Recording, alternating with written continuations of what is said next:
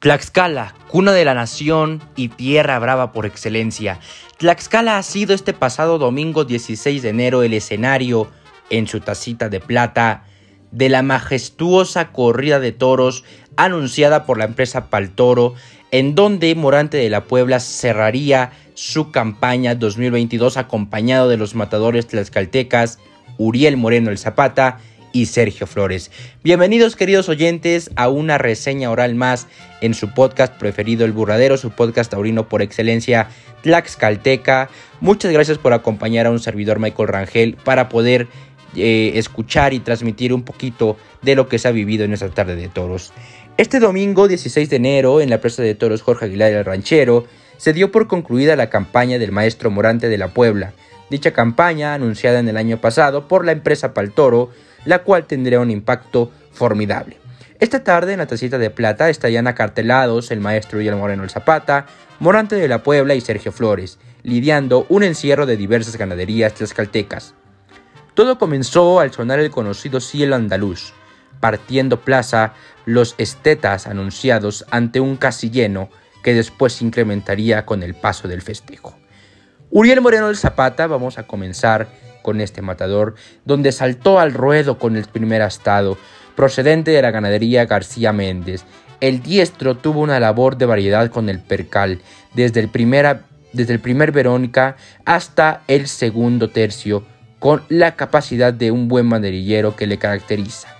Con la muleta trazó series muy templadas que transmitieron a los tendidos arriesgando mucho por naturales, ya que el cornupeta le fue mejor por el costado derecho la tonelada le impidió tocar pelo tras la lidia del primero de su lote.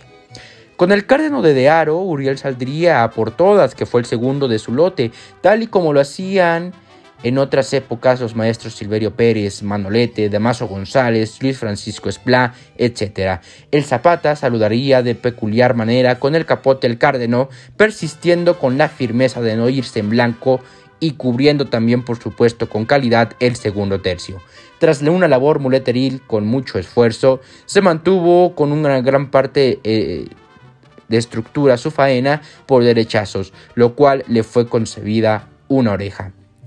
Ahora Morante de la Puebla, al conjuro del torero de la Pora del Río acudió un gran número de personas. Era impactante la afluencia de público con procedencia de diversas zonas a nivel nacional e internacional por ver a este genio de la Puebla. Morante sin duda tuvo momentos en los que se, eh, se descolló principalmente en algunas tandas de derechazos al primero de su lote, aquel procedente de Reyes Huerta, tal cual sería con un par de Verónicas al de Montecristo, esto cuando a la salida del Burel fue protestado. Con ese segundo de su lote optaría por abreviar la faena, lo cual le generaría una bronca con el público. Finalmente nos encontramos con el apisaquense Sergio Flores. Eh, le fue el toro a este apisaquense como le suele hacer un novillero en la oportunidad de su vida. A Centenario se llamó de Rancho Seco. Lo comenzaría toreando por Chicualinas que remató con una sentida media Verónica. Con el paño rojo toreó con la mano derecha de manera singular a Centenario. El público se entregó al joven torero y le sería concedida una oreja por el respetable.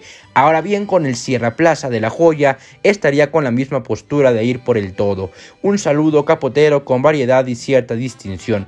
Llevó de menos a más la faena estructuró como su experiencia y capacidad torera le son concebidas. Lamentablemente, después de aquella tanda de manoletinas, pinchó al burel y escuchó un aviso. Así es como concluyó este festejo, que fue causa de un ambiente taurino como no se vivía desde hace años anteriores, un festejo con gran diversidad de matices y un tanto amargo de paladear. De esto solo queda la incógnita. ¿Qué sigue para la fiesta brava en Tlaxcala? Una tarde que no se pudo saborear como todos queríamos. Una tarde con mucha afluencia, por supuesto, como ya lo mencionaba. Mucho público que atrajo el maestro Morante de la Puebla. Pero también, por supuesto, no hay que quitarle em, pues eh, su trabajo y su lugar que se ha ganado también Uriel Moreno el Zapata y Sergio Flores y el respeto de la gente que también gran parte de la afición fue por ellos, fue por la afición que le tienen a su forma de torear.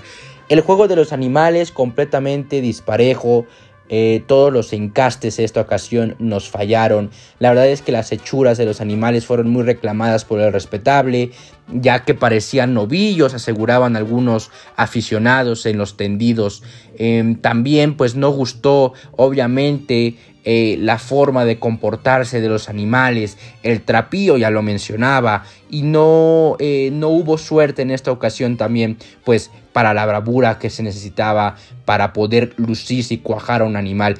Es que imagínense ver cuajar un toro eh, amorante es lo mejor que a un taurino nos puede pasar en cualquier parte del mundo. Y veníamos todos esa tarde con esa ilusión de ver a Morante de la Puebla, inclusive de ver a Uriel Moreno el Zapata con esa torería tan tlaxcalteca que tiene y que recorre en sus venas. Y por supuesto al joven Sergio Flores, que también un joven torero que ocupa lugares importantes en el escalafón de toreros eh, mexicanos y queríamos disfrutar una tarde pero que no desgraciadamente no se pudo. Ahora que también el clima fue un factor que no permitió que la, eh, la, parte final de la corrida de toros se desarrollara con normalidad, puesto que empezaba a llover y el público de los tendidos empezaba a mover, se empezaba a, a ver desorden, la afición entró por la fuerza a las plazas, a la plaza de toros, perdón, lo cual eh, hizo un desorden total. La verdad es que la corrida de toros de Tlaxcala se vino a menos.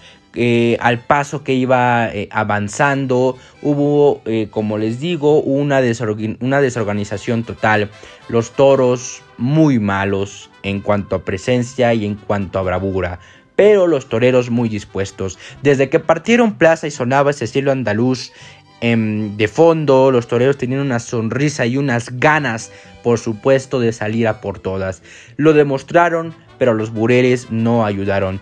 Así es como culminó esta tarde en Tlaxcala, donde no hubo suerte en la campaña del maestro Morante de la Puebla por, su paso en tierras tlaxcaltecas. Queridos oyentes, yo les agradezco por acompañarme en un episodio más de este podcast, su podcast taurino favorito por excelencia, El Burladero.